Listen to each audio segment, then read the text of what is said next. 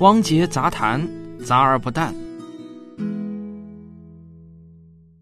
二零二零年一月二十九日，世界卫生组织的官网正式发布了一份非常重要的书面材料。这份材料完整的全称是啊，在新型冠状病毒爆发的背景下，对于社区、家庭护理和医疗环境中使用口罩的临时指南。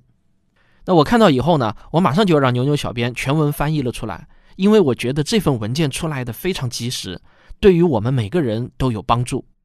那么在念全文之前啊，我先把我所理解的这份指南中，对我们大多数普通人最有价值的几个关键点说一下。第一，口罩分为医用防护口罩、医用外科口罩和医用护理口罩，以及啊日常家庭用的普通棉布口罩。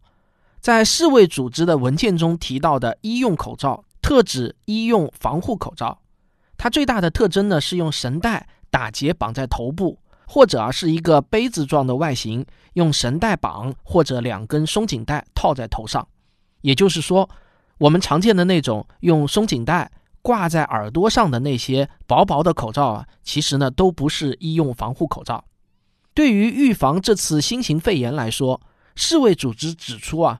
只有医用防护口罩是有证据表明有效的。第二，假如你买不到医用防护口罩，请不要恐慌，因为世卫组织指出，正常情况下，只要你的附近小于一米直径范围内没有咳嗽或者打喷嚏的疑似患者，你就是安全的。第三，洗手比戴口罩更重要。假如你因为戴了口罩而产生了虚假的安全感，却忘了最重要的洗手，那么就是得不偿失的。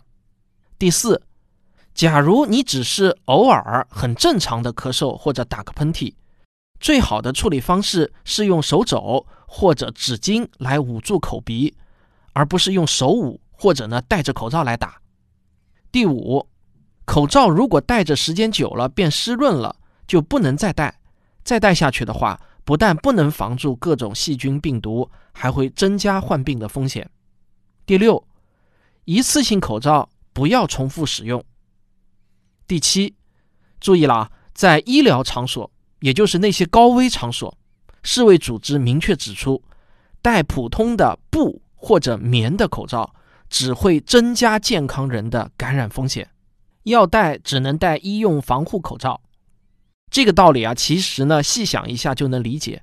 普通口罩根本无法过滤细菌和病毒，反而更容易让细菌和病毒在你的口罩上聚集，是有百害而无一利的。讲到这里，不知道你听明白了吗？如果你想节约点口罩，把它用在刀刃上，在空旷的室内外没有戴口罩的必要，大家没有必要过度的恐慌。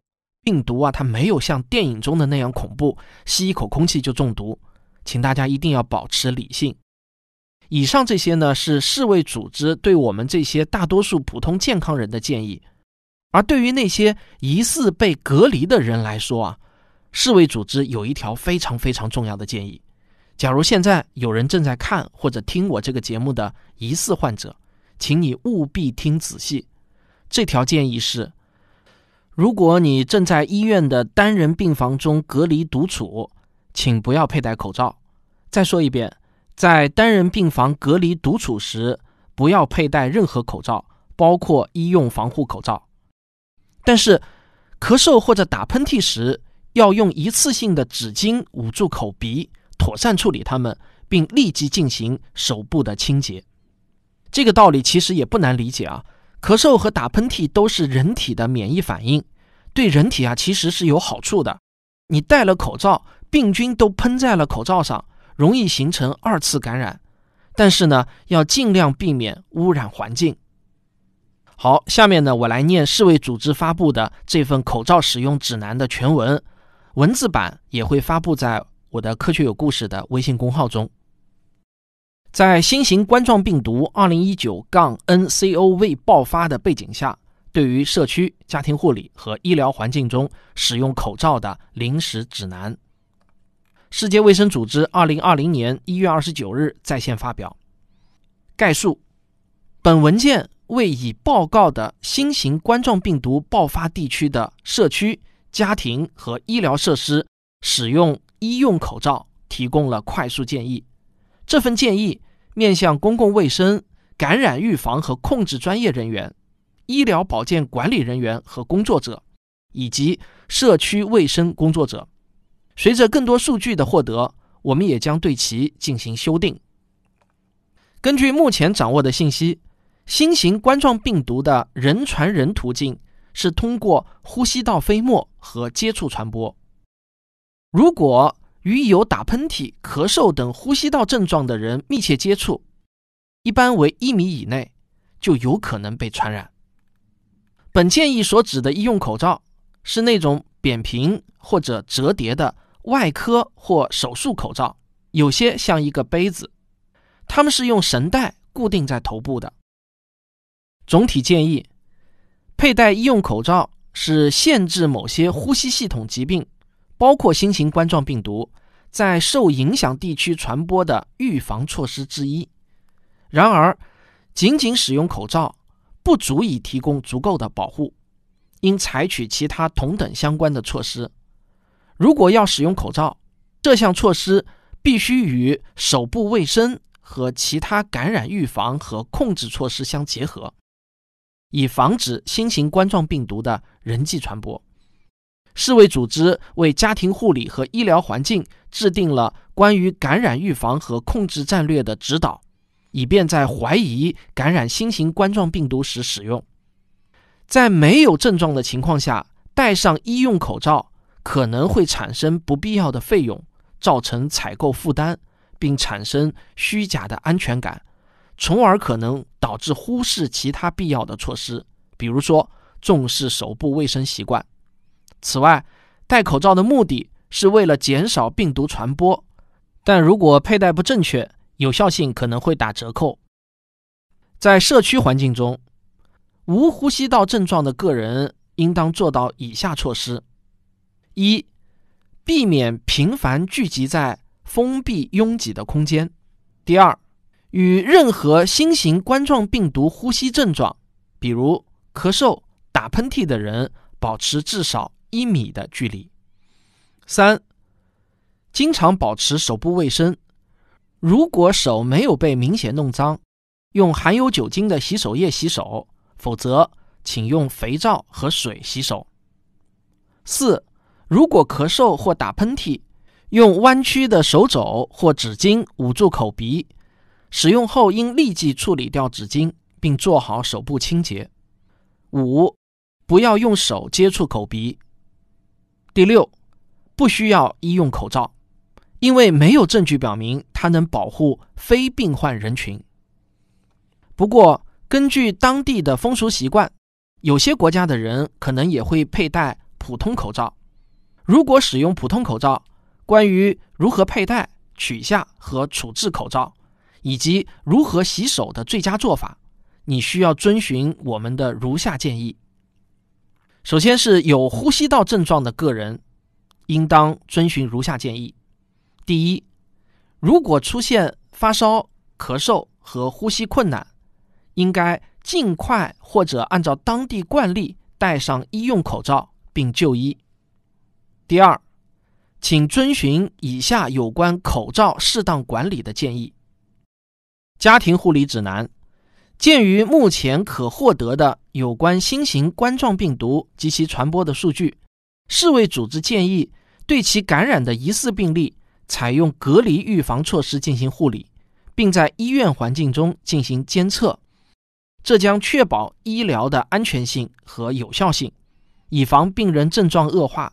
也能保证公共卫生安全，但是由于几个可能的原因，包括住院床位不够，或者住院环境不安全的情况，也就是能力和资源有限，无法满足医疗保健服务的需求，或者呢，在病患获知病情，但是他拒绝住院的情况下，可能需要考虑在家庭环境中提供医疗保健，这时应遵循如下指导意见。疑似患者并有轻度呼吸道症状的个人应遵循如下建议：第一，经常保持手部卫生。如果手没有被明显弄脏，用含有酒精的洗手液洗手；否则，请用肥皂和水洗手。第二，尽量与健康人保持距离，至少一米以上。第三，为了控制呼吸道分泌物，应为个人提供医用口罩，只要可以忍受，就应该尽量佩戴。对于无法忍受医用口罩的患者，则应该严格采取呼吸卫生措施，也就是在咳嗽或打喷嚏时，用一次性纸巾捂住口鼻，使用后丢弃材料，接触呼吸道分泌物后应立即洗手。第四，尽可能多的打开窗户来改善居住空间的空气流通。下面是疑似患者并有轻度呼吸道症状个人的亲属。或者照料者应该遵循的建议如下：第一，经常保持手部卫生。如果手没有被明显弄脏，那么用含有酒精的洗手液洗手；否则，请用肥皂和水洗手。第二，尽量与病患保持距离至少一米以上。第三，与病患在同一房间时要戴上医用口罩。第四。病患使用后的物品应立即丢弃，接触呼吸道分泌物后立即清洁双手。第五，尽可能多的打开窗户来改善居住空间的空气流通。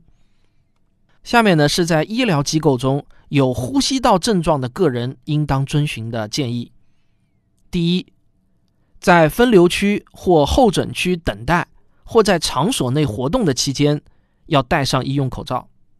第二。在与疑似或确诊病例同处的场所内，要戴上医用口罩。第三，注意啊，这一点很重要，在单人房间隔离独处时，不要佩戴医用口罩。咳嗽或打喷嚏时，要用一次性纸巾捂住口鼻，妥善处理它们，并立即进行手部的清洁。对于医务工作者，应该遵循如下建议：第一。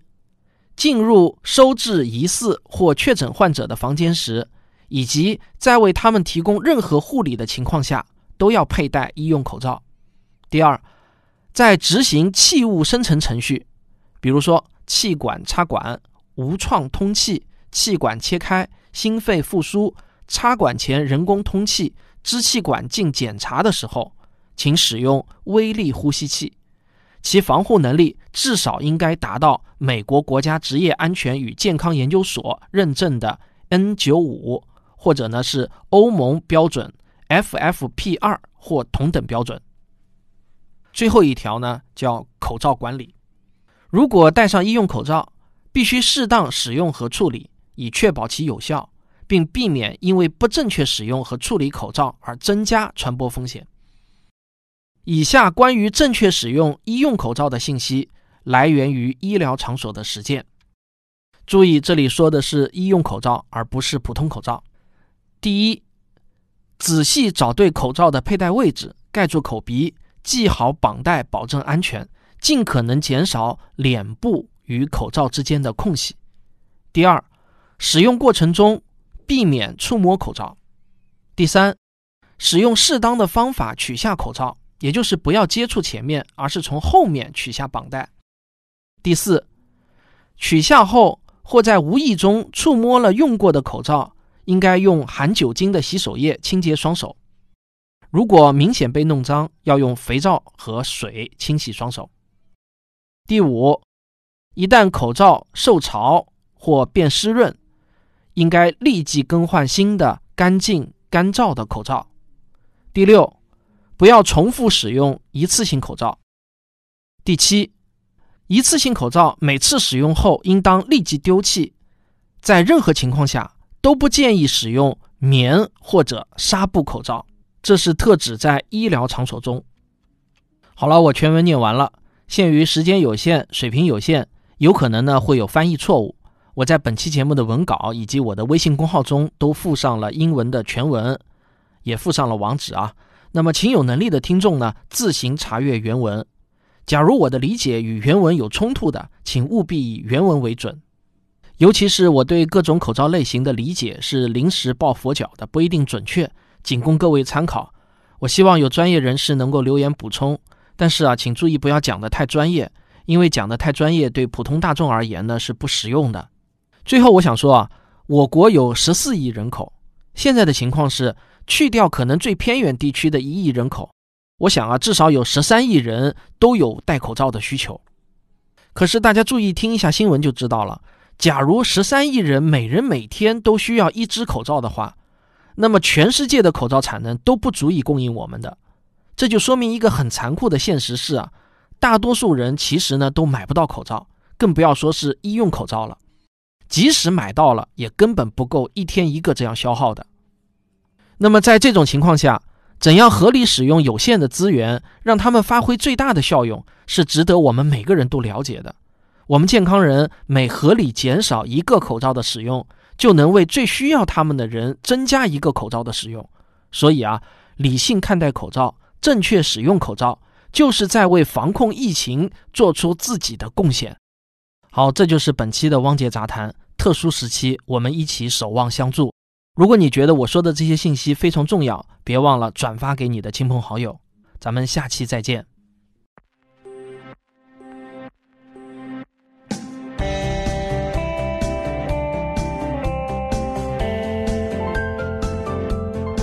我的节目如果没听够，不妨听听科学声音的其他节目。